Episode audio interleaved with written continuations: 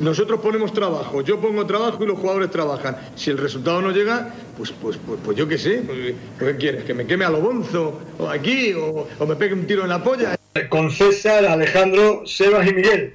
Con vosotros me iría a las murallas chinas con un par de mulas para los bocatas y el agua para no deshidratarlo, sin duda alguna. ¿Qué pasa? Muy buenas a todos, bienvenidos a un tiro en la olla, bienvenidos a este directo de Twitch. Ya sabéis, siempre grabamos el programa en Twitch antes de subirlo al, resto de plataformas, YouTube, Spotify, Evox. Y si nos estáis viendo, no llevo la camiseta hortera de la Almería. ¿Eso qué significa? Que esta semana no hemos perdido, esta semana hemos ganado, pese a que muy pocos dábamos un duro en el minuto 46 de partido contra el Málaga, pero el equipo ganó y se coloca segundo de nuevo en ascenso directo, otra jornada más. Estamos contentos, estamos felices. Volvimos todos al estadio, que también es casi más importante que los tres puntos. Y vamos a hablar de todo eso y de mucho más. Bienvenido a todos los que estáis llegando y bienvenido también a, a Alejandro Asensio. Muy buenas, ¿qué tal? Uteristas, seguidores fieles de, de, este espacio en el que sobre todo decimos barbaridades, hoy venimos contentos. Y César, tengo claro, si algún día tengo, fallezco, que existe la opción de que algún, alguna vez mi vida fallezca, y me reencarno en algún ser vivo que no sea un humano, tengo claro en qué no me voy a reencarnar. ¿En qué? En escarabajo. Tengo clarísimo. Esta mañana cuando cuando me, dirigía a mi colegio, en la puerta por la que yo accedo a las instalaciones del centro educativo, había un escarabajo boca abajo o, o, boca arriba, según se mire, con las patas para arriba, luchando por, por recuperar su posición normal. Y cuando me he ido del colegio, cinco horas después, el escarabajo seguía igual y seguía luchando por, por volverse y colocarse en una posición que sea más, más adaptada a, a, su, a su morfología. Le he dado la vuelta, le he dado la vuelta y el tío se ha ido. No ha sido capaz esa especie animal todavía de desarrollar una forma de darse la vuelta sola. No lo entiendo. Me parece, bueno, muchas gracias Fabio por la suscripción. Eh, me parece muy feo que haya esperado cinco horas para darle la vuelta al escarabajo. Bueno, pero alguien tenía ti, que hacerlo a ti algún día de tu vida, antes de que mueras, habrá que darte la vuelta también cuando te caigas. Seguro que nadie espera cinco horas para hacerlo. o sí, o sí. En cualquier caso, es verdad que le he hecho sufrir, pero a ese escarabajo yo he sido su salvador, yo lo he salvado. Ya, sí, sí, pero primero pasaste de largo, en fin. Cinco horas después, sí. Eh, Déjame saludar a Miguel Rodríguez. ¿Qué tal, Miguel? ¿Qué tal? Buenas tardes. Pues era un cabrón, tío. Es que abajo de la vuelta antes. Pero ser, Al final se da la vuelta, también te lo digo, ¿eh? Poco rato has echado tú con los escarabajos en el cortijo. Se caen, pues a poner una piedrecita, viene una paloma y se los come. Siempre pasa algo. Oye, estoy observando que me parece absolutamente apoteósico antes de que salude a Seba que fíjate lo del like que he puesto, el marco que he puesto, que van saliendo nuestros nombres arriba, van cambiando, sale uno, luego sale el otro. Estoy muy orgulloso, ¿eh? Joder, la verdad es que te lo has currado muchísimo. Todo esto hay que decir, es mérito de Sonido Indálico. Sí. A los cuales les damos las gracias porque Asensio me dijo que le gustaba mucho el overlay que tenía Sonido Indálico y que iba a hacer uno para nosotros. Entonces, si Sonido Indálico no hubiera dado el salto de calidad, nosotros nunca nos habríamos fijado en que se puede dar un salto de calidad. Así que gracias a Asensio, pero también gracias a Mario, compañía. Supongo que habrá sido Mario el que lo ha hecho, así que gracias a Mario.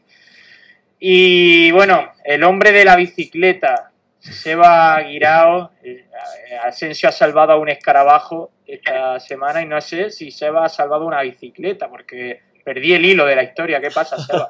Hola, buenas tardes. Pues mira, yo antes de nada, hablando de dar vueltas, uh, tendría que decirte que España eh, en los Juegos Paralímpicos ha hecho 36 medallas, verando eh, la actuación de Río 2016, ¿vale? O sea, acabo de hacer un poco eh, de Pau Gasol, pero mezclado con humor negro. La bicicleta, efectivamente, tú has perdido el hilo completamente. Ahora después te lo cuento, para que... o te lo cuento ya. No, me da igual. Hablando, sí, sí que antes de cambiar ya radicalmente de tema, hablando de animales, eh, bueno, no sé si sabéis que tengo una. Yo tengo peces. Sí, sí, por supuesto. Y, y entonces, bueno, y mi padre tiene un acuario gigante aquí en Almería. Y Aida, mi, mi novia, tiene en Granada una pecera chiquitita. Entonces esa pecera nos la hemos traído aquí a Agua Dulce porque como nos fuimos de vacación y tal, para no dejar los peces solos. Y nos la trajimos aquí. Total, teníamos un pez en la pecera grande, de mi padre tenía un pez gigante, eh, en la pecera gigante, y dijo, un pez que se comía la alga, que te limpia la pecera, se come el moho y todo eso. Y mi padre dijo, mira, aprovechando que tienes la pecerita pequeña aquí, vamos a traspasar ese pez de una pecera a otra y que te limpia a ti el moho en la pecerita pequeña. Y digo, ah, genial. Lo cogí, lo eché, y hoy cuando he llegado de trabajar, he ido a mirar qué tal había desempeñado el pez su función de comerse el moho, y me he encontrado al pez encima de la mesa, pegado, reseco, que había saltado de la pecera y ha decidido suicidarse. Yo intuyo que, claro, haber, haberlo pasado de un acuario así a uno así eh, ha tenido malas consecuencias para él. Así que hoy Asensio ha salvado un escarabajo y yo he causado el suicidio de un pez. Para que veas, Sí, sí, ¿eh? sí. para que veas. Y lo mío ha sido un intervalo Vamos, de 5 horas. vamos lo de tuyo ha sido luto, entonces. A saber cuánto tiempo estuvo ese animal aleteando o, o retorciéndose encima de la mesa. ¿eh? Agonizando, sí. Sí, sí, sí, sí. Ojo a, lo- a Me los, siento mal, ¿eh? Porque era un pez de mi padre y Sí. me siento culpable por su muerte. ojo a los acuarios, porque los acuarios son auténticos lugares donde sucede el drama. Y porque yo tuve también uno en mi infancia y recuerdo que compramos, no sé si tú conoces, tú como experto de los acuarios, eh, conocerás unas ranitas que se compran también de agua dulce, que lo echas y nada, ¿no? Lo- lo- Sí, sí, sí, sí, sí. Ahí, ahí, rara. Vale, pues yo tenía una carpa que gané en la feria y compramos una ranita muy bonita, Una mezcla. una mezcla espectacular. Y pues tú la, la rana la pones, la tienes que poner con su propia bolsa donde viene, con el agua que trae de esos acuarios para que se aclimate a la temperatura del otro acuario y luego ya la, la echas, ¿no? Sí. Pues fue echar la rana, llegó la carpa, ¡fu! Maravilloso. Para los que no tengáis peces, hay que decir que un pez no distingue alimentos. Ellos eh, comen todo lo que le entre por la boca, sea una rana o sea una escamita de las que tú le echas o sea otro pez. Así que no era buena idea meter una carpa enorme con una ranita chica. Bueno, No sé que si la se lo dieron sin manual de instrucciones, claro. ¿qué culpa tiene Asensio? Hecho, César, una vez leí que la frase de ponerse como un sollo viene de que el sollo es un pescado. Yo no lo sabía. Yo no había La- escuchado esa frase. gran frase, la gran frase de ponerse gordo no viene por un berraco, por una vaca, por- viene por un pescado. Yo creo que evidentemente esa frase tiene que venir de alguna de algún ancestro tuyo. Me gusta mucho el debate que acaba de poner sobre la mesa Seba sin darse cuenta. ¿Pez o pescado? Depende de si te lo vas a comer o si es un elemento eh, de- decorativo incluso de la casa, porque un acuario es decorativo. A mí el otro día me dijeron que si pasa por la cocina ya es pescado. Esa, esa es la, la- la- la Porque- simple diferenciación. Porque hay quien dice que pescado es si tú llevas a cabo el proceso de tirar la caña, sacar el pez del agua de su hábitat natural, ya es un pescado. Pero entonces, si tú haces, por ejemplo, la pesca sin muerte, retiras una trucha del río y luego la devuelves al río, esa trucha ya no es pez, es un pescado. Sería un pescado dentro de un entorno donde hay más peces, ¿no? Efectivamente, es buena reflexión. Buena en ese caso, en ese caso solo haría caso a, a un borracho o a un niño. Ya, o sea, por ejemplo, si estoy hablando contigo, no te haría caso. Si el niño dice que es un pez, pues digo que es un pez. Y si es un, un borracho que dice que es un pez, pues le hago un caso. Pues llevaré esa pregunta a mi alumno. Hoy voy de refrán. Hoy voy de, hoy voy de, de- de refrán, ¿te has dado cuenta? Muy bien. Bueno, Sebas, cuéntanos lo de la bici y ya vamos con el Almería. Mira, lo de la bici, que por cierto, hoy me he dado cuenta que escribiste en el Instagram, o sea, es la primera vez que pongo una, una historia de Instagram, la de la bici del otro día. Resulta que eh, yo no me encontré la bici, César, tú, no, tú- o sea, tú lo comprendiste al revés. A mí se me cayó la bici de mi primo de la vaca. Resulta que esa vaca, yo me la traje, Hostia. para contártelo todo bien, esa vaca yo me la traje de Burdeos eh, y en la, o sea, utilizada por mi bici, mi bici de montaña que no uso de hace tiempo, bla, bla. Pero esa bici aguantó 1200 kilómetros en una vaca trasera. Total, el otro día decidimos ir a Jerga en el coche para subir el Calaharto. Ya lo llevábamos hablando mucho tiempo. No, salgo de aquí de mi casa, monto mi vaca, sin problema, monto mi bici en la vaca, sin problema. Llego a casa de mi primo que vive, en la cañada, monto la suya, sin problema. Era de noche, eran las siete y pico de la mañana, todavía no se veía nada. Poco tráfico, poco ruido, nuestra música floja y, cuando llegamos a la salida de, a la altura de la salida de Sierra la Milla, los José, tío, voy cagado, yo no sé si tuve la segunda bici y tal. Y hace así, sí, sí, se asoma, digamos, al retrovisor del copiloto y dice, sí, sí, te vuelve así y dice, hostia, tío, no. No, no.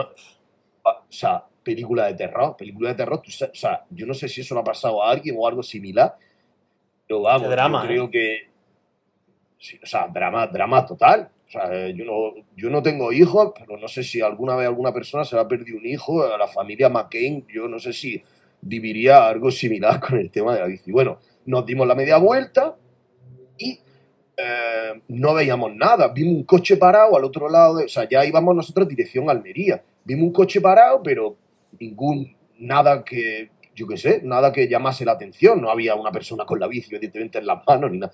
Dimos la ida y vuelta dos veces, no sé qué, y luego la di yo. O sea, yo hice un trozo de la carretera en Mamí andando. Ah, por cierto, hostia, tío, aquí viene una, una de las anécdotas. Me metí, fui metiéndome en negocios. Vale, pues me metí en una, en una gasolinera. El nota una peste a alcohol, chaval. O sea, los ojos como brótola, hablando de pescado. O sea, maravilloso. El nota pegándome voces. O sea, el nota llevaba un pelotazo a las siete y media de la mañana que no se tenía prácticamente en pie. Eh, te estoy hablando el de la gasolinera, no un cliente. Se había ido de empalme, no es que se hubiera emborrachado por la Bueno. mañana. No, no, no, no. Me daba igual, el turno de la noche. El turno de la noche la Realmente espectacular. Segunda, me meto en otro negocio. Un chaval de, vamos a poner, de nuestra edad. Eh, el tío le digo, oye, mira que me ha pasado esto, lo otro. Y el tío con unos ojos llevaba una emporrada encima. Yo digo, chaval, pero en esta carretera, ¿qué coño pasa? Yo creo que esa, la, la bicicleta no se ha caído, ha pasado algo. algún, Porque algún la carretera de- del Mamí no sé, de, de algo. es de carretera del Mamao. Viene de ahí. Sí, sí, yo creo. Era, eh, eh, a partir de ahora en la carretera del póster gay. Bueno, y la tercera anécdota, que esta es la que más le va a gustar a César, llegué, me paro en, un, en otro negocio donde había gente ya de avanzada edad, típica gente, pues, serían agricultores o del mundo, del, del mundo de la semilla. Y entonces le digo lo que me había pasado y tal, y me dice, ¡Fo! Dice, eso para allá, que eso la bici la tiene un moro. Y eso los moros, eso tiene la bici, no sé qué. Y yo pensando, eh, ¿qué hago? ¿Le hago caso? O sea, te quiero decir, ¿en qué, gra- en, qué- en qué punto me encuentro yo ahora mismo? Bueno, como no tenía nada que hacer, voy andando, ya le dije, le dije José, vamos a ir a tal sitio, vamos para allá, que hay moros que atan bici a valla. Eso es bueno, como venga, pues, cuando, cuando eres ateo y en situaciones de, de- de máximo riesgo te pones a rezar, aunque sea ateo. Pues claro, yo no soy racista, pero cuando te roban la bici, pues piensas casi un moro, claro. Eh, eh, Claro, efectivamente, y es como, uh, yo qué sé, aparte yo he vivido en Florencia, que es un sitio donde las bicis yo creo que se compran y se roban aparte iguales, y en Burdeos pues más o menos y de lo mismo, pero bueno, allí nunca jamás escuché, te la ha robado un moro, en todo caso te la ha robado un español, o sea que fíjate tú lo que ves, la- el, el- el esto. Bueno, pues fuimos evidentemente ya cuando, o sea, en ese trayecto de yo ir andando, pues puse, peté las redes sociales, ya te digo, la primera vez que pongo un estado del WhatsApp y la primera vez que pongo un estado de una historia del Instagram. Pues, fue, me senta- o sea, yo estaba como, como si me hubiesen desvirgado Asensio por cualquier Hay que esfínter. decir, hay que, decir que por lo menos yo recibí un WhatsApp tuyo a las siete y media de la mañana. Sí, ¿Encontraste sí, o el- no? Bueno, pues pasó todo el día y la primera parte, bueno, ya en serio, yo tenía un nudo en el estómago que eso, eso para mí se quedó. Bueno, pues eh, vi la primera parte de la Almería ahí, medio mierda, sin voz, en el móvil y tal, y la segunda parte no la vi porque fui a un concierto. Y eh, en el concierto iba poniendo el Twitter, pues es como ir a Almería. Lo puse dos o tres veces y fue una la expulsión, otra el primer gol y otra el segundo gol. Y yo digo, este día, este día está pasando algo extraordinario. Algo pasa. Y a los cinco minutos ya me envía mi primo un, eh, WhatsApp diciendo, copiándome la conversación del nota que había encontrado la bici. Total, era un nota que era ciclista también y que se había encontrado la bici dice que se la había encontrado en la cuneta de la autovía. E- Ellos eran, él iba con una furgoneta, la metió, iba con su hermano que iba en un coche atrás. Llevaba la misma bici, una bici muy parecida. Le dice, oye, que he visto una bici y tal, parece la tuya, no sé qué. Dice, pero ¿cómo va a ser la mía? Que yo no sé qué. Total, se fueron a Jerga, hicieron el trayecto que nosotros íbamos a hacer con la bici. Entonces, pues Nota se fue para su pueblo eh, eh, al terminar su, su vida Alcalá Harto. Entonces, pues bueno, pues en fin, ya la avisó y mi primo fue ayer por la mañana a Berja a recoger la, a la bici y demás. O sea que espectáculo. Bueno, y la bici no le ha pasado prácticamente nada para lo que podía haber pasado. Yo estaba convencido que esa bici no se había partido ni muchísimo menos. Y nada, pues tiene un poco roto las manetas de los frenos, la, la palometilla esta que sujeta la rueda y demás. Bueno, y todo esto aderezado ya con la última pincelada, que es que cuando puso la denuncia, el policía que le atendió era también ciclista. Que el mundo de la bici, eh, yo no sé, Está muy cuán- extendido. hay tanta gente mal. Ya, Después de nuestro especial de, De claro. Que, que esperaba. Ahí, Entonces- ahí la, la población ha aumentado de ciclistas. Policía mostró un, un interés apasionado porque tenía una bici igual que la suya, pero un modelo superior. Tal. O sea, pierde bicis y conseguirá eh, eh, amigos de los cuerpos y fuerzas de seguridad del Estado. Por cierto, Un aplauso, un aplauso. sí, bueno, Y Gran historia, ¿eh? Gran historia, ¿eh? Lo que le compartieron su mensaje del Facebook 400 veces, lo llamaron de Cádiz, de Algeciras. Mira, una locura. Mi primo se ha quedado flipado. Hay buenas personas, Miguel. Hay más buenas personas que malas. Yo, obviamente, Gracias no leí, toda, no leí toda la turra que puso Seba en, en Instagram ni en Twitter y me creía que es que Seba se había encontrado una bici y estaba buscando al dueño. Entonces le respondí a la historia que subió. Le dije, chacho, ¿quieres quedarte ya la bici? Deja de dar por culo. El Esto como moro lo era llaman César. por Yo cierto, compré una valla para atarla. dos cosas importantes. Primero, agradecer a Tribunero Uda que ha renovado su, su suscripción. Grande Tribunero Uda. Y otra, Segunda vez que le damos las gracias a Tribunero en un cuarto de hora. ¿eh? impresionante. Que ayer puso un tuit muy en condiciones que me gustó mucho. Pero bueno, él, él sabe cuál es, supongo. Hemos hecho una encuesta, Seba, para ver si la gente piensa que te has inventado la historia porque eh, estás en un estado de embriaguez o, sin embargo, que no te la has inventado porque eres una persona muy honesta. Decirte que el 83% de los votos creen que sí te has inventado la historia. Pero estoy en un Se estado acaba de suscribir. Acaba de suscribir Pablo, primer mes que se suscribe a un tiro en la olla. Muchas gracias. Gracias, Pablo. Bienvenido a un tiro en la olla. Pablo Moon Eh, 99, Isa, ¿eh? ¿De dónde vendrá lo de Moon? Múnich. ¿Múnich o Manchester United? Bueno, ¿os parece que hablemos ya de la Almería? Que llevamos más de 20 minutos de directo. Eh, de la Rodi se acaba de suscribir, joder. Muchas gracias joder. también a de la Rodi. Un mítico de, de un tiro en la olla. ¿Y esto qué es? ¿Que se acerca, dice- se acerca un tren del hype? ¿Qué significa esto? Cuando hay muchas suscripciones seguidas, te ponen un como el tren del hype para incentivar a la gente a que se suscriba. Ah, de Ah, querido. Muy bien. Venga, diri- dirige, el episodio, Seba. eh, Eh, César. que el tuit lo dice, ese tuit lo puse borracho, dice Tribunero Buda. Ya se sabe que los borrachos siempre dicen la verdad cruda y dura. Correcto, estoy contigo. Eh, bueno, en Almería fuisteis al estadio, Miguel Asensio, que sepáis que vi a Alberto en la previa, ¿eh? ¿Ah? ¿Lo viste por, la, por los aledaños del ¿Cómo se estadio? Lo encontré en el Bye Bye. Se llama Bye Bye el que está en lo del estadio, ¿no?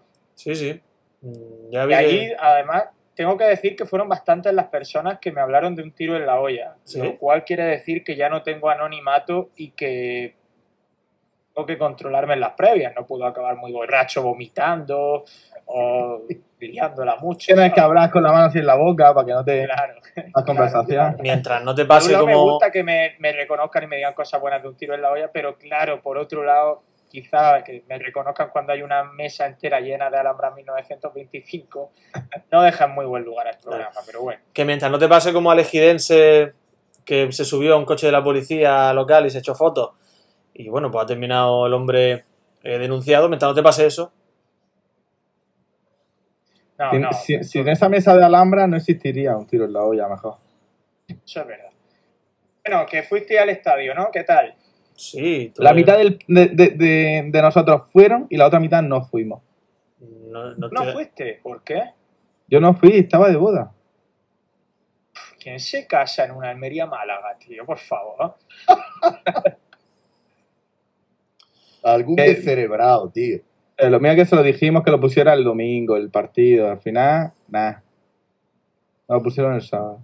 Eh, yo fui al estadio y la última vez que fui fue con el Girona en playoff y no había visto la grada roja aún. Me encantó cómo queda. Era un poco hater de esa grada tan roja sin matices blancos.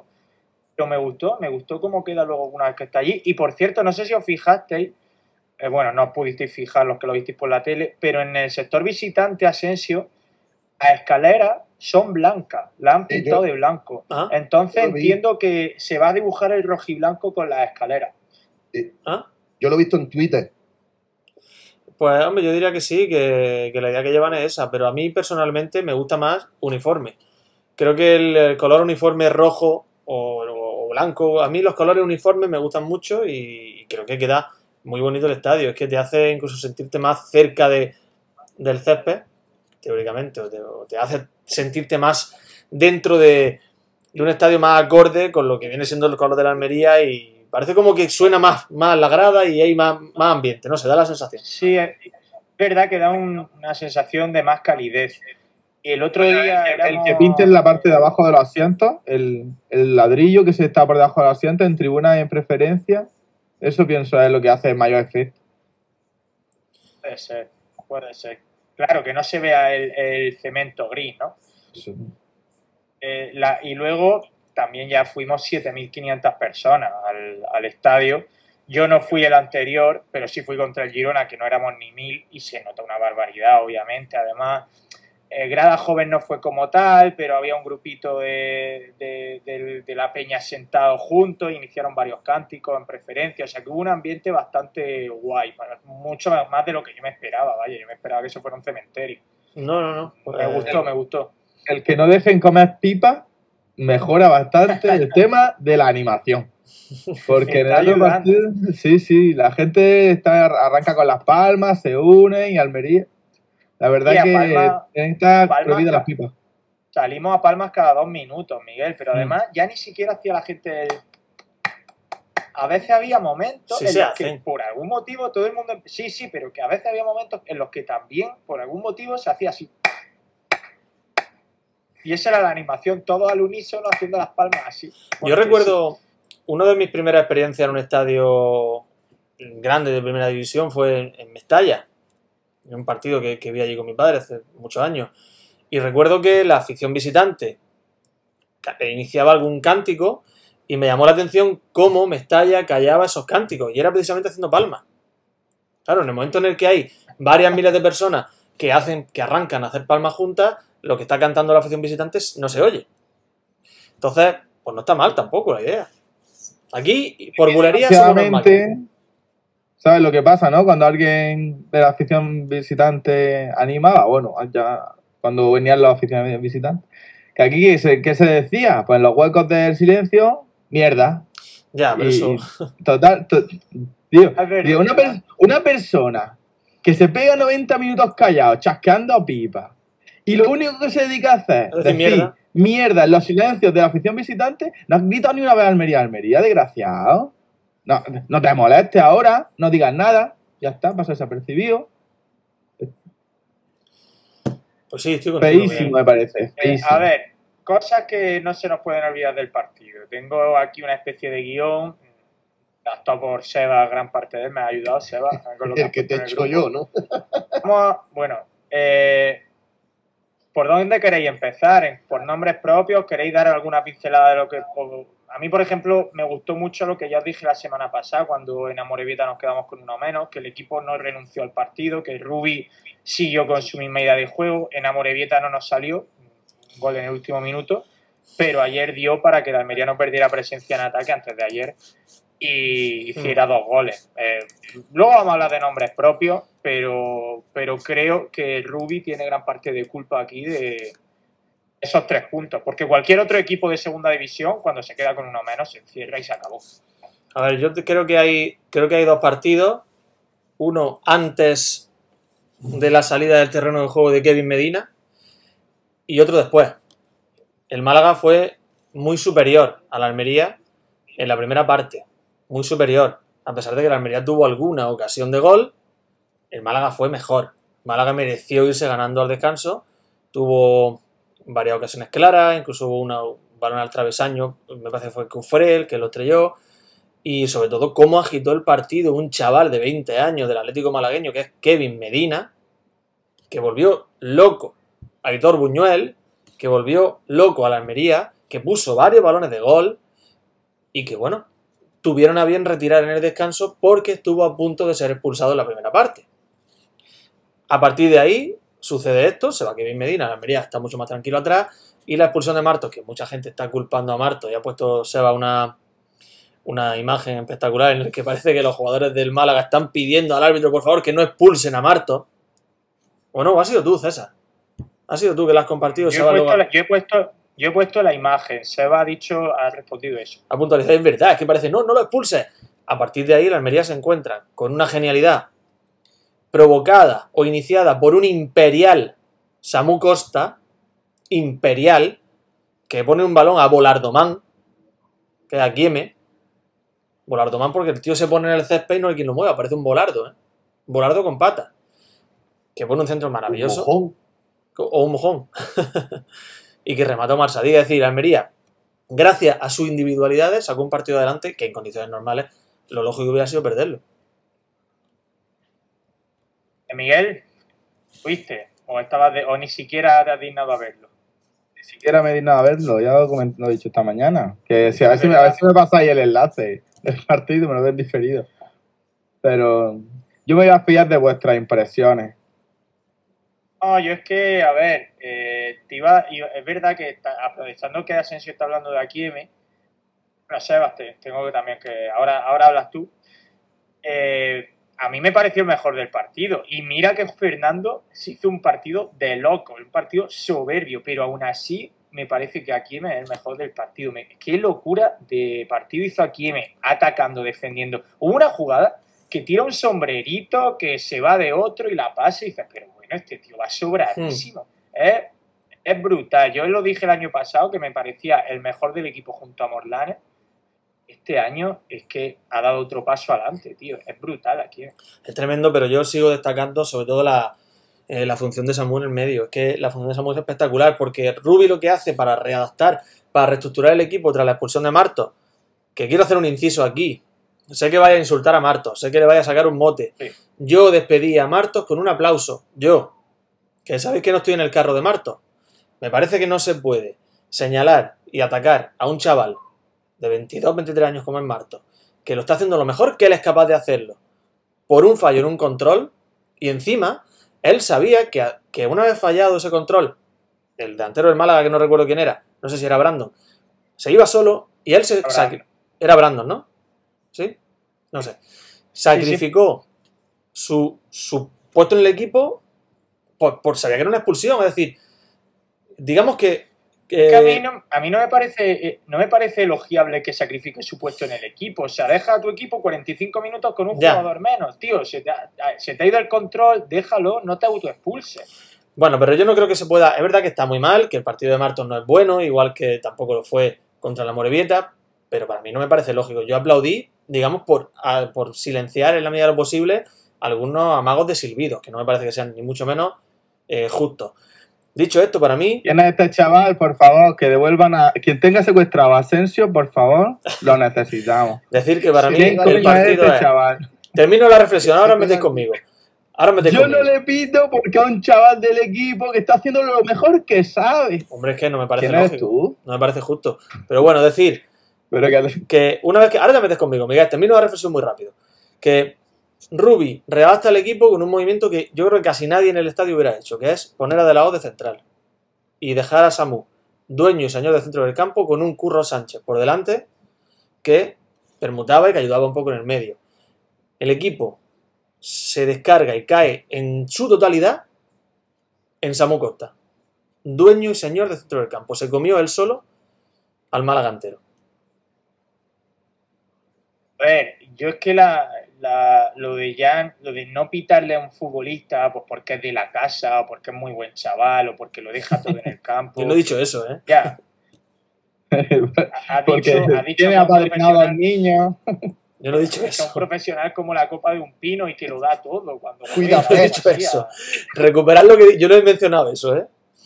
O sea, no estamos diciendo que ese tío tenga que ser decapitado en la plaza del pueblo. Simplemente estamos diciendo que es un lastre para el equipo. Iván Martos está teniendo fallos individuales en todos los partidos. Contra la Morevieta el 2-1 es por su culpa. Rompe el fuera de juego y en la marca está flojísimo. Y ayer el partido, antes de ayer el partido se podía haber ido al garete por su culpa. Porque además los que dicen que el pase es malo, bochornoso que digan eso. O sea, si ahora un No, jugador no. de segunda división No, se le puede dar un pase medio fuertecito a 10 metros de distancia, Creo que el pase no es además malo, que lo no es él la controla medio bien, lo único que luego se hace un lío.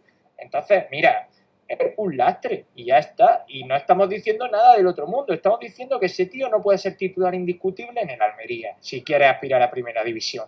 Ahora, que un día Carrizo se lesiona y hay que poner a Marto, o Carrizo está sancionado y hay que poner a Marto, no pasa nada, se le pone un partido. Pero no puede jugar 42 partidos de liga, es que no, no hay más. Y por supuesto, de lateral izquierdo, menos aún. Lo comparas con Akieme y te dan ganas de tirarte por un puente.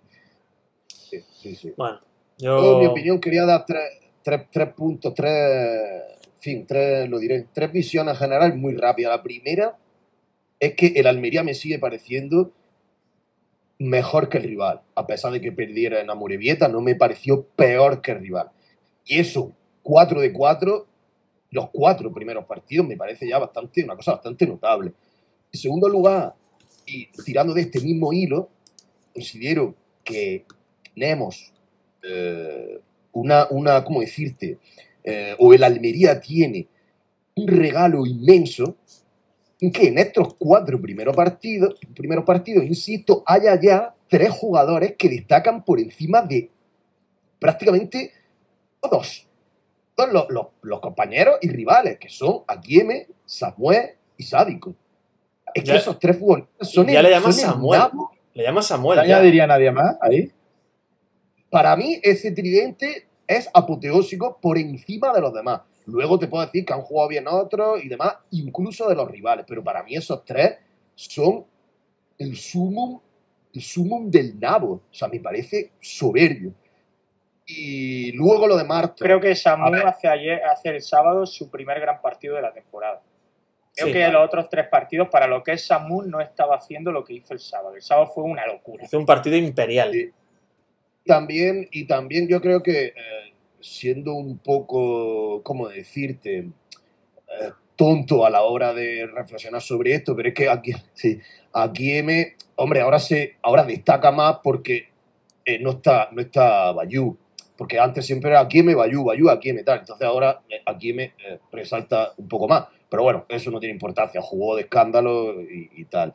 Luego lo de Marto, yo no pienso que se señale, es que decir señala a alguien me parece como muy de, muy de periódico, señalar, na- nadie está señalando, en plan, "Oh, pegarle a ese, no, tampoco eso. Marto es muy malo. Es que yo, si fuera Marto, yo diría de mí mismo que soy muy malo. Es que los fallos que tiene son de ser malo. Punto final, no se le señala ni nada. Es un tío que es muy malo. De toda la vida ha habido jugadores buenos y jugadores malos. Para el nivel de segunda división, a mí me parece un jugador muy malo. El mote que más me gusta es Iván Martirio. eh, tengo que reconocer que me ha hecho mucha gracia. A ver, es Yo que hay que decir a los que no hayáis seguido las redes sociales hoy de Utelo, Seba me ha dado una idea por el grupo porque Seba va a proponer un mote ahora para Iván Marto. Pero, y yo he dicho, bueno, pues voy a decirle a la gente que me diga motes. No vamos a decir algunos hirientes que nos han dicho, vamos a decir algunos graciosos. El currismo es el que nos ha dicho Iván Martirio, que bueno, es el que hace gracia. Luego, eh, por ejemplo, nos dice Álvaro Muro el ave Marto, porque parece que por fin va a hacer acto de presencia en Almería, pero al final nada de nada. Joder, eso, ¿eh? Eh, ¿eh? Luego nos dice, nos dice, por ejemplo, Miguel Pascual, uno que me gusta mucho, que es Iván Hartos. Y, Ese es bueno también. y bueno, y Antonio Gaya dice David Costa. Bueno, le un poco coger este tío. Hay algunos otros, pero han sido hirientes, tío. Ha habido machete algunos, o sea que eso no lo voy a leer. Poco es cuestión de insultar al chaval. Nos lo hemos llamado David Costa, ¿no? Pero tampoco vamos a seguir insultando. En fin, eh, Seba, ¿tú cómo lo querías llamar? ¿Por qué? Yo es que se me ha ocurrido, eh, conforme escribía, se me ha ocurrido llamarlo Marto el que no se puede mentar. Es decir, a partir de ahora, todo, o sea, como, como cuando sustituía una palabra en el, en el, en el Messenger, ¿te acuerdas, Asensio? Ponía una cosa, pero tenía que salirte otra. O en vez de nombrarle Marto, llamarlo todo el rato el que no se puede mentar. Como ¿Por qué? Voldemort. Como el Voldemort de Harry Potter. hiriente que no se puede. eh, Yo quiero ser hiriente, ¿no? Yo soy, soy franco en este. de- o sea, franco. Hombre, franco, querer ¿no? ser hiriente y, Y- ser y franco es lo mismo, ¿no? Exacto. Y, y me gustaría que una persona que no se pueda decir su nombre y además que sea un mote todo largo para que sea hiriente también para el que lo dice, ¿sabes? Un win-win. Entonces a mí me gustaría llamarlo el que no se puede mentar. Lo mismo se me olvida mañana y a partir de mañana no lo uso, pero hoy quizás si sale otra vez lo use. Muy bien. El que no se puede puedo- juega, juega después de la vuelta de, de la sanción. Yo creo que ya se Eh, acabó la titularidad de Marta. El que no se puede mentar, tío. No puede decir Marto. Supongo que jugará Carrizo o jugará Babich y ya entrarán un poco en dinámica de, de equipo. Y no creo que, salvo que sea una calamidad cuando jueguen. A ver, estamos hablando aquí por hablar porque no sabemos realmente en qué Sí. estado han venido ninguno de los dos, ¿no? Pero se presupone que van a tener cierto nivel. Que yo vas- creo que es el partido típico de... ¿Perdona? Sentarán a Chumi también. Chumi, Yo creo que a, la larga sí. Chumi yo voy a, voy a intentar defender un poquito porque me parece que, que está habiendo una corriente anti-Chumi que yo no termino de entender. Porque me parece que está cumpliendo de largo en lo que va de temporada. Y el otro día hizo un partido apoteósico también. Yo creo que estuvo muy bien en el, en el cuerpo a cuerpo, fue muy bien eh, a la cobertura, rápido, al corte. O sea que yo creo que, para mí Chumi ahora mismo sobresaliente en lo que va de temporada. ¿eh? Bueno, a ver, yo creo que, está un poco marcado todo por el resultado, el 2-0. eh, no podemos olvidarnos que el Málaga en la segunda parte tiene tres o cuatro ocasiones clamorosas. La que tiene eh, yo sabes de cabeza, creo que le gana el salto a Chumi precisamente. Y ahí la salva Fernando con un paradón. Aún así, me parece que Chumi hizo un partido bastante, bastante bueno. Que le quitó el gol a Sadik y que, o sea, a Samu. Eso es un hándicap, claro. Pero, pero bueno, que adentro el balón. Yo creo que no iba adentro. ¿eh? sí, yo creo que sí va adentro. ¿Sí? Lo estuve Creo analizando las- en varias repeticiones. Sí. Creo que iba adentro. Hay en una que se ve especialmente claro que iba adentro. Eh, pero bueno, eh, estoy leyendo el, el guion que ha hecho, que he copiado y pegado literalmente algunas cosas de las que ha dicho Seba, y me ha hecho gracia lo de Curro ya me gusta, Lazo no me disgusta. Creo que es mérito de Ruby. o sea, Eso es- tiene su explicación. Si quieres entramos en nombres propios. sí, sí, Curro, sí, lo dije, lo dije, lo dije en los días que tú no estabas, que no estuviste hace la semana pasada y la otra. Eh, curro, yo estaba en modo neutro, yo- como cuando te acabas de comprar una tele o algo así muy caro, que lo enciendes como diciendo, Dios, veremos a ver si esto funciona como pone, como pone en la publicidad, ¿no? Pues curro ahora mismo ya la tele ya se ve que funciona. O sea, eh, el sábado la tele funcionó tela de bien. Y Lazo, eh, eh, el efecto inverso. Ya sabéis que a mí Lazo nunca me ha gustado. Y ahora pasa a modo neutro, Lazo, ¿vale? De hecho, hay un poco de una sustitución entre comillas. Supongo que mm, la mejoría de Lazo se debe al trabajo de Ruby, pero no estoy seguro, sinceramente. Supongo que sí. Supongo, El, buen- el buen- el buenismo de Asensio te está impregnando. Lo mío bueno A es que buenismo, yo- Miguel. oye, que lo he puesto en modo neutro, ¿eh? Lo mío no es buenismo, Ahora lo mío es ver lo que pienso y decir lo que pienso en cada momento. Y yo sabéis que lo que no estoy para nada de acuerdo con, con la reflexión. Bueno, estoy de acuerdo en que a Sebal, digamos, tenga Lazo en un lugar neutro, pero decir que Lazo no te gusta. O sea, tú puedes decir que Lazo esté bien o no esté bien, porque la temporada de un jugador puede ser buena o no. Eh, ahí tenéis el ejemplo de Fidel, que en Almería tuvo una temporada buena y una temporada mala.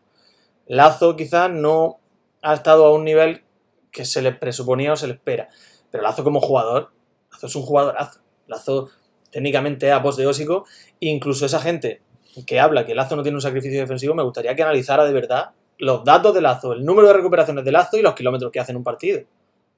Porque él corrió bastante. Y ya lo he dicho, me, me encanta verlo con el brazalete. Y hablando de Curro, a mí, por ejemplo, me parece que Curro es delante de Samu a nivel rendimiento esta temporada. Me parece que lleva cuatro partidos buenísimos ese, ese jugador. A mí me ha sorprendido muchísimo porque me lo esperaba menos trabajador, menos protagonista, más intermitente. Pero es que el tío ha estado en la mitad de los partidos ha terminado jugando en un centro del campo despoblado porque expulsan a Robertone y porque Sí. ayer quitan a De La Hoz. sí, Se queda él solo con Samu Costa y el equipo no se resiente en el centro del Mm. campo. Es un- eh, a mí me está pareciendo un, tempo- un inicio de temporada espectacular de Curro. no, yo estoy contigo. Un saludo a las viudas de Berza, sí, de, de Bada. Hostia, entendido, estoy enfermo, tribunero. He leído Ba- Berza en vez de Bada. Pues también un saludo a las viudas de Berza.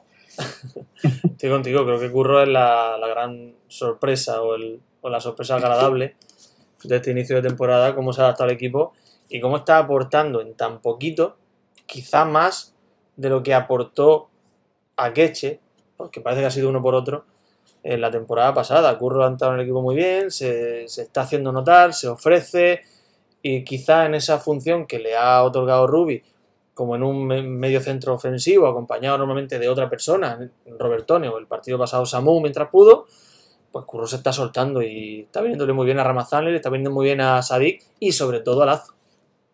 Sí, sí, que se han puesto Aaron y Tribunero muy chulitos con las viudas de Bada y Miguel Kur lo ha puesto en su sitio. Un saludo a las viudas de Akeche también.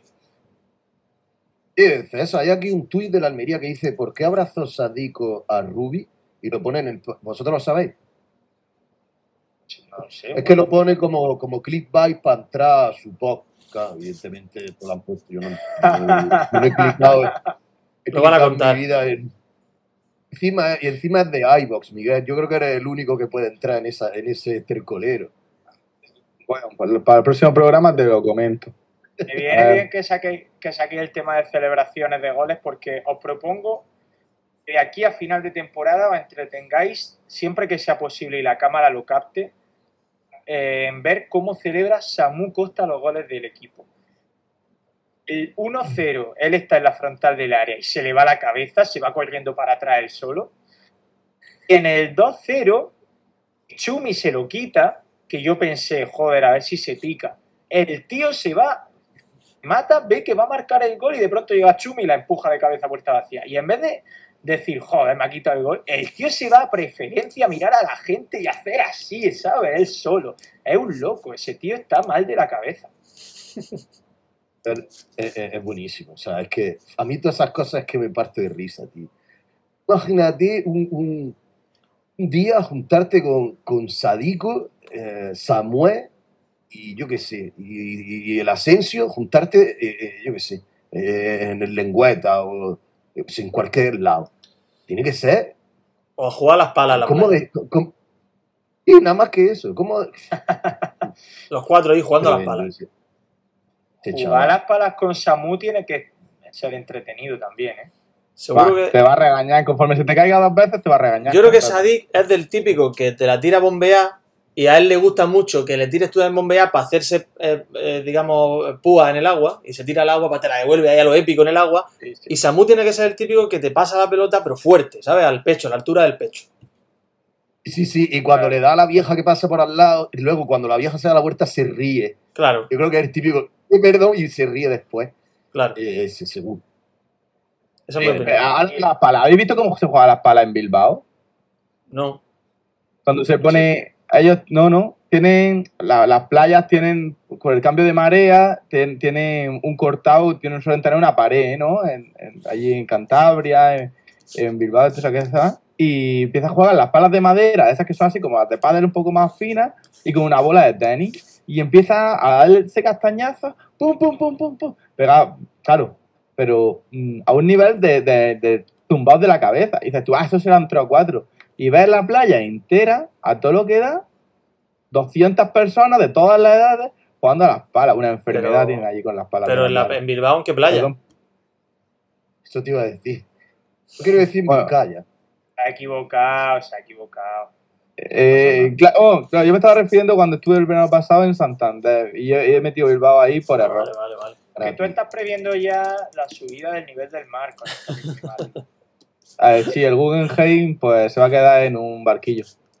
Hombre, Bueno, se- seguro que hay alguna playa. Que estoy, he puesto aquí playas de Bilbao y te salen cosas. Pero claro, te ponen cerca de Bilbao, claro. Pero a lo mejor tienen alguna playa ahí en la ría o algo, no sé. En, Bi- en- en Bil- en Bilbao, provincia. Sí. Eh, oye, antes de acabar con los nombres propios, hay que hablar de Fernando. Está aquí Aaron en el chat, le pasó el típico mal del periodista la semana pasada cuando puso un tuit diciendo que Macaritze era el mejor portero que había en la plantilla. Ese día Macaritze hizo el ridículo y siete días después Fernando se ha encumbrado con casi, yo diría, su mejor partido desde que está aquí. Que muchas gracias, Aarón, porque esto también es mérito tuyo. Los periodistas somos así, la cagamos cada vez que nos mojamos. Eh, fue una locura, eh, lo de Fernando. Fue una salvajada, la que para abajo botando de cabeza, la que he comentado antes. Pero luego hay otra, parecía en directo no tan buena, que es una que para en su propio palo poniendo la mano así fuerte. Sí. No me acuerdo a quién fue. Pero fue buenísima también. Sí, hay varias, varias intervenciones de Fernando importantísimas. Pero yo quiero destacar más que esas intervenciones, que al final todos los porteros de segunda son capaces de hacer intervenciones de ese tipo. Yo lo que más me gusta de Fernando es, eh, lo que más destaco de él, es la seguridad que transmite. Es decir, tú ves a Fernando cuando le dan un balón al pie o cuando él tiene que solucionar algún balón largo del equipo contrario, lo típico que sale y tienes que eh, gestionar ese tipo de situaciones que son tensas, porque un fallo puede ser letal, Fernando transmite seguridad siempre. Y yo creo que eso a un equipo, saber que tiene un tío así bajo los palos, mm, le viene muy bien. que el- la semana pasada Rui dice que él puso a Macaritze porque da más seguridad por alto, pero a mí Fernando me parece un portero segurísimo en los balones aéreos. No lo entendí, la verdad. Ah, eso dijo. Y a mí es que Fernando, yo coincido con Asensio, un tío que te transmite muchísima seguridad en todos los aspectos. Vale, vale, vale que no sea un gato, vale que lo del otro día pues fue uno de un partido en el que él estaba acertadísimo. Normalmente no es un portero que se caracterice por hacer paradas espectaculares, pero es un portero que se caracteriza por su sobriedad, por su seguridad. Entonces que tú lo quites porque digas que por arriba va mejor el otro, me sorprendió. Mm. A mí me gusta también cómo grita, porque Fernando grita bien y, y Matarife, Matarife, que es un mote guapísimo que leí también en Twitter, perdóname, no me acuerdo quién fue. Matarife grita mal, no, se, no le hacen caso, es como, Fernando es como el que, el que está en la barbacoa y te dice, anda, quítate, quita que no sabe hacer esto, pero y luego llega y lo hace bien, echa la sal en su punto y todo eso. Pero Matarife no, Matarife grita, pero no, no, no, no, no, ¿sabes? O sea, que yo pondría a Fernando titular porque grita mejor. O sea, ¿tú A crees veces que, que no lo entiendes. También puede ser. Y sí lo entiendo. Entonces, Sebas, ¿tú crees que Fernando sería la persona adecuada para gestionar una barbacoa? Sí. Eh, No Ah. el protagonista, no el protagonista, pero sí el, el pinche que está pendiente de, de todo. El que está pendiente el de lo que morado- el- el- pero sabe tiene- todavía reciclar y todo eso. Hazme caso. no el que ¿Sabe tiene que a hacer la sabe compra, ¿no? ¿Sabes cuántas latas quedan? Sí, sí. Hostia, César, el otro día me pasó el drama de, también de la cerveza. Ayer, no paré en la playa, no paré todo el rato de decirle al Alberto, tío, Alberto, no quedan cervezas, que sí quedan, cállate, que sí quedan. Bueno, efectivamente nos terminamos todas las cervezas.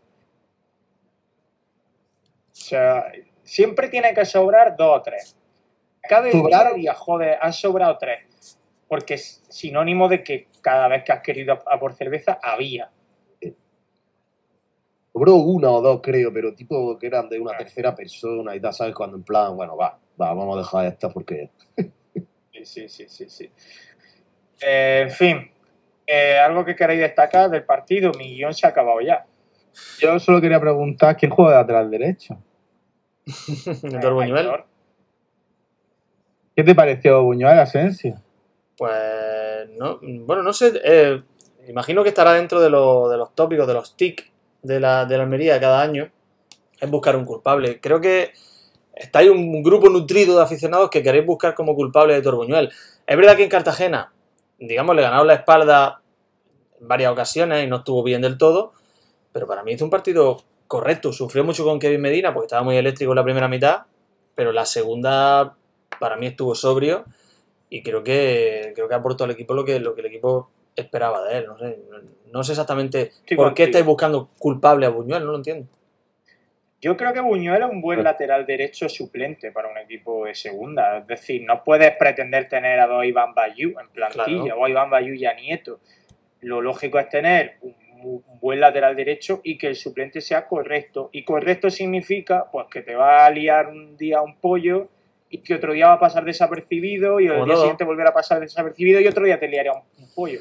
Ya Sí. está, pero como no va a jugar 42 partidos, El drama de un defensa es precisamente que un fallo en un delantero pues puede pasar de largo. Porque el otro día Sadik falla una vaselina, que por cierto, tiene mucho mérito también la jugada, porque él arranca en un arranca en su área, da un pase largo, llega fundido al área contraria, es normal que falle. Puede fallar y pasar de largo. El fallo en un defensa es dramático. Porque siempre ocasiona una ocasión al rival. La de Marto, en una ocasión de- clara de gol. El, una- un fallo de Buñuel, una ocasión clara para el equipo rival. Entonces, esa es la pena de un defensa. ovación para Sadik, ¿eh? Ya, normal. Porque se El- dice cuando hay run run, se dice cuando hay ovación. Normal. primer gol es un puto golazo. Es un Eh, puto golazo. No hemos hablado de eso. Lo vi luego al llegar a mi casa. Mm. Puse en Movistar Plus el partido repetido y lo estuve viendo. Eh, Yo, si lo hubiera estado viendo por la tele, le habría dicho a mi hermano: nos lo anulan, nos lo anulan fijo. Conociendo a los árbitros de segunda, que pone un poquito la mano aquí al defensa, el defensa ¡ah! se tira. Digo, este es el típico gol que lo ven 15, 15 veces repetido y nos lo anulan. Y no nos lo anularon, tío. Que el salto La es verdad que hizo el trambólico ahí, el, el defensa. Sí, el Pero problema, no, no, no hay contacto apenas, ¿no? el problema está en árbitros cuando hay algunos árbitros que olvidan que el fútbol es uno de los deportes llamados de contacto. Contacto tiene que haber en cada jugada. Y sí, yo creo que este verano los árbitros han cambiado, ¿verdad? son buenas personas ya. Si, si los árbitros se encuentran bici en la autovía, van a devolverlas todas, las van a reparar y las van a devolver. Yo creo que ha- se han cruzado con muchos escarabajos este verano y se, A ellos le han dado la vuelta. su pequeño corazoncito Asensio, han ido, han ido a- de excursión a, a darle vuelta a escarabajos. Hay dos tipos de personas, las que le dan la vuelta a los escarabajos y las que no. Los árbitros están en los que ¿Tú sí. cuál eres? ¿Tú cuál eres? Yo le doy la vuelta al escarabajo, pero cinco horas después de haberlo detectado. Tú eres un Ok. término medio, entonces. Ahí está. Yo Pues soy es el que la, la la va por dentro y él, y él quería que el escarabajo solo aprendiera Eso, a darse la vuelta. Eh, de, de- de efecto profesional. Lo mío ha sido una Yo actitud pedagógica. Un filósofo hubiera, hubiera dicho, ¿por qué está el escarabajo así? Pues, no, esa Asensio no lo piensa. O sea, yo he adoptado el eh, no le, no le des un pez, enséñalo a pescar. ¿Verdad? Yo he adoptado esa, esa filosofía. Si yo le doy la vuelta al escarabajo, le estoy haciendo trabajo. Quiero que esa especie animal desarrolle un mecanismo para darse la vuelta solo. Claro. Sí, Eh, sí, es es, verdad. es realmente increíble. es increíble. Mañana, mañana el escarabajo tiene, ¿sabe? Claro. Aunque por otra parte, mientras habláis, de escar- mientras habláis de escarabajos, se está produciendo un momento bonito en el chat y es que el mítico penalti de Costa se está pensando cambiarse el nombre. Que Miguel Kur le ha dicho: No te vas a cambiar el nick a Fallo de Martos. Y se lo está pensando. O sea, yo- penalti de Costa. Bueno, vamos a hacer una encuesta, ¿no? ¿Os parece? ¿no? estaría bien. Fallo de martirio, Dios, fallo de martirio. Y a la mente se te viene la martirio, ¿te acuerdas? Con las gafas de sol. Lo mismo es que juega el hombre con catarata o algo. Como si- Penalti del que no se puede nombrar. Claro. No, eh, al que no se puede inventar. Al que no se puede Queda inventar. como más por culero, ¿sabes?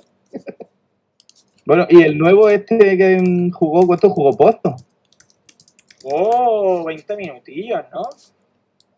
Dejó para nada malas sensaciones ese chaval, ¿eh? Un trabajador, con valor lo hizo bastante bien. Yo creo que es el típico jugador que tiene que estar en plantilla. Ya está Sí, sí, por ¿eh? detrás se parecía a Corpas, tío, porque lleva el 17 también, lleva el típico degradado, que ahora todo el mundo va pelado igual, Sí. parecía Corpa. Ya está la encuesta y de momento va un 100% a que no se cambie el nombre, ¿eh? Que no se lo cambie. Yo, yo también votaría eso. De hecho, lo estoy votando. Esto está mañana. No, van 11 votos, ¿eh? Ya va a la ganar que no. democracia que va, va a ganar que no. Mayoría absoluta. Ah, yo quería preguntarle a César, que ha sido la primera vez que has visto la camiseta de, del zarpazo en directo, ¿no? Sí. sí, Que guapísima, como siempre, ¿verdad? La verdad es que ni lo pensé, ya la tengo ah, interiorizada. Ya no es un tema que me preocupe. Sí, una Vale. Ayer de mierda y ya está. Efectivamente, yo ayer le pregunté al Alberto y me dijo lo mismo. Dice, además, con, con ímpetu, ¿sabes? Con ilusión, me dijo, "Buah, la camiseta es una puta porquería. Sí, estoy de acuerdo. Muy Ayer, fea. Pero yo te quiero desdramatizar el tema del- de, las líneas, de la, de la eh, digamos, de la Oh, idiosincrasia, de que no se puede cambiar. Yo quiero desdramatizarlo, eso, ya sabéis que estoy ahí.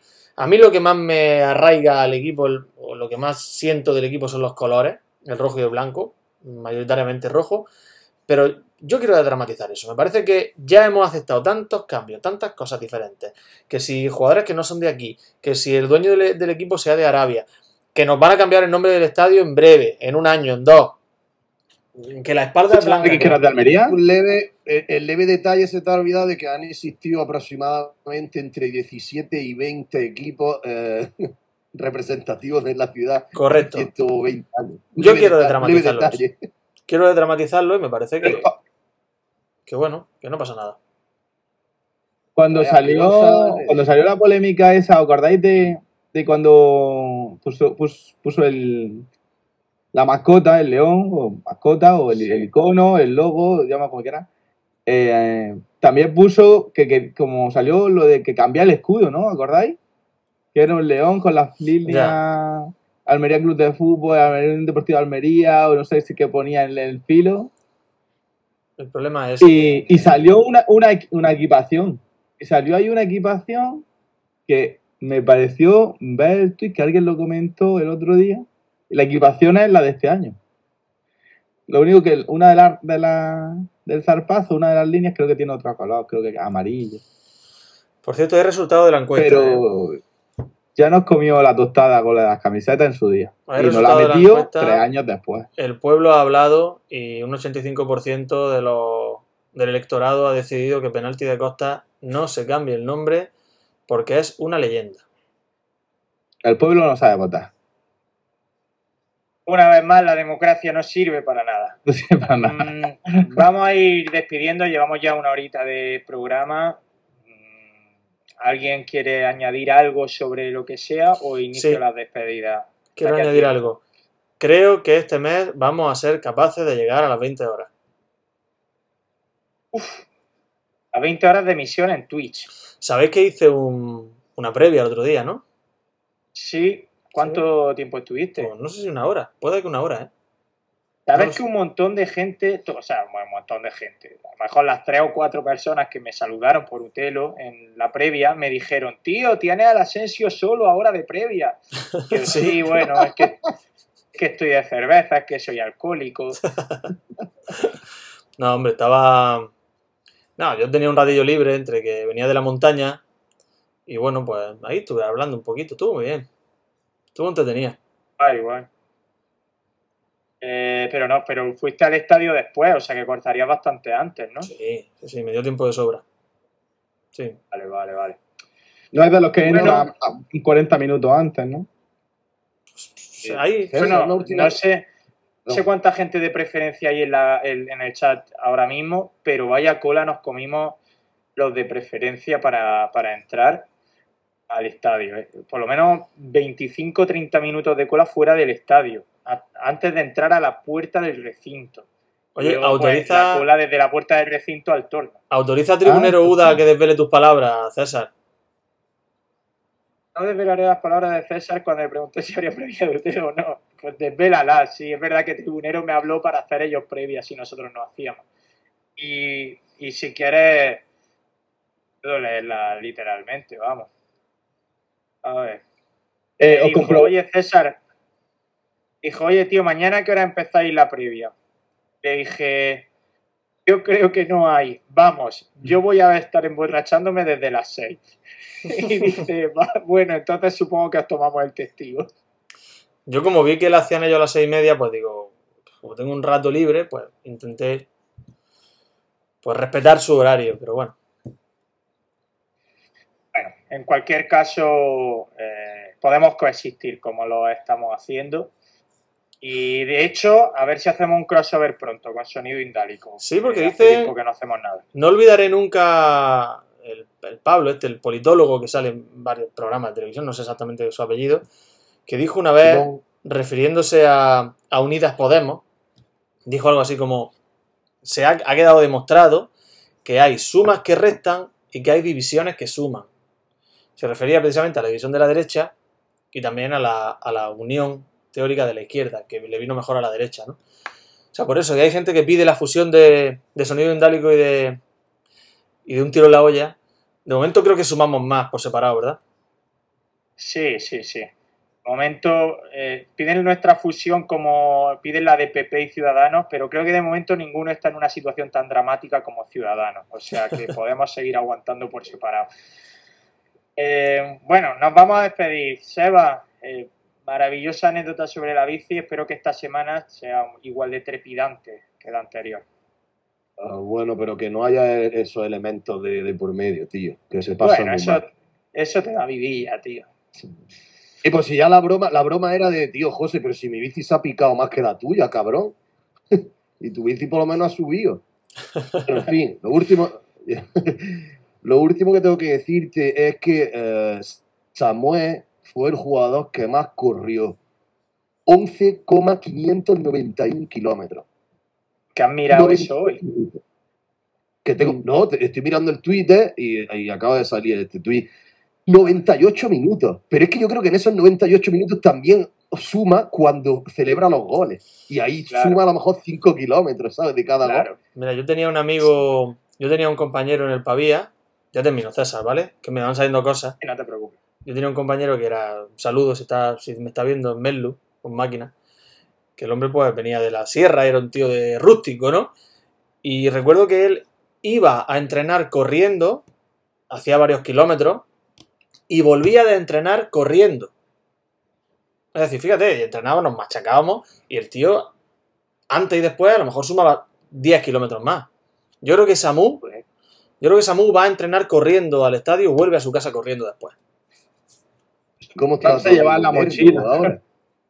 ¿Qué? ¿Cómo está tu amigo Merlu ahora? No lo sé, hace muchos años que no sé nada de él. Me gustaría saber de él algo. Bueno, Merlu, si nos estás viendo, no hagas como la bici. Échanos cuenta. Y Merlu, ese mote siendo de la sierra, vamos a tener que cambiárselo, ¿eh? Eso ya para la próxima. Vale. Un beso, adiós. Venga.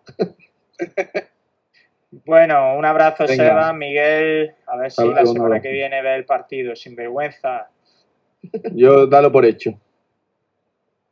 Que nos va a vac- vacunar Yuri, por cierto, que no lo hemos hablado, que es en Ponferrada el partido. Eh, del Rubén Castro nos libramos, pero de Yuri no nos vamos a librar. Eh, y ya está, Asensio, que vamos hablando a ver si cae otro directito esta semana y si no, pues la previa.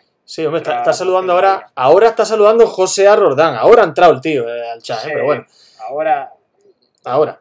Que digo que, que- que sí, que la maldición del ex, yo apostaba porque la maldición del ex se iba a cumplir, que era el gol de Secu. No jugó, no marcó. Creo que este es el partido en el que Yuri no nos vacuna, ¿eh? Pero bueno, que nos vemos, que habrá un directo esta Fíjate, semana. sí. ya tenemos, ya tenemos a Rubén Castro y a Yuri casi como si fueran ex de la Almería. ¿vale? Nunca han estado aquí, pero es como si en algún momento hubieran estado ligados a nosotros porque no han marcado gol tantas veces que... No, yo no lo he dicho porque Sí, sean ex, eh, lo digo porque son maldiciones que hay que ir poniendo tic. Ah, vale, vale, vale. Bueno, Secu no jugó porque estaba tocado, ¿eh? lo dijo luego en sala de prensa José Alberto. Nos vamos a ir, va a sonar cervezas vacías de Pepe Maña y Sebastián Dubarbier, yo soy César Vargas, sabéis, y me despido, estad atentos a nuestras redes sociales porque ahí os diremos cuando hay directo y cuando no, y nos escuchamos en Spotify, YouTube, etcétera, si no nos habéis seguido en directo en Twitch. Venga, chao, gracias por estar ahí. Venga.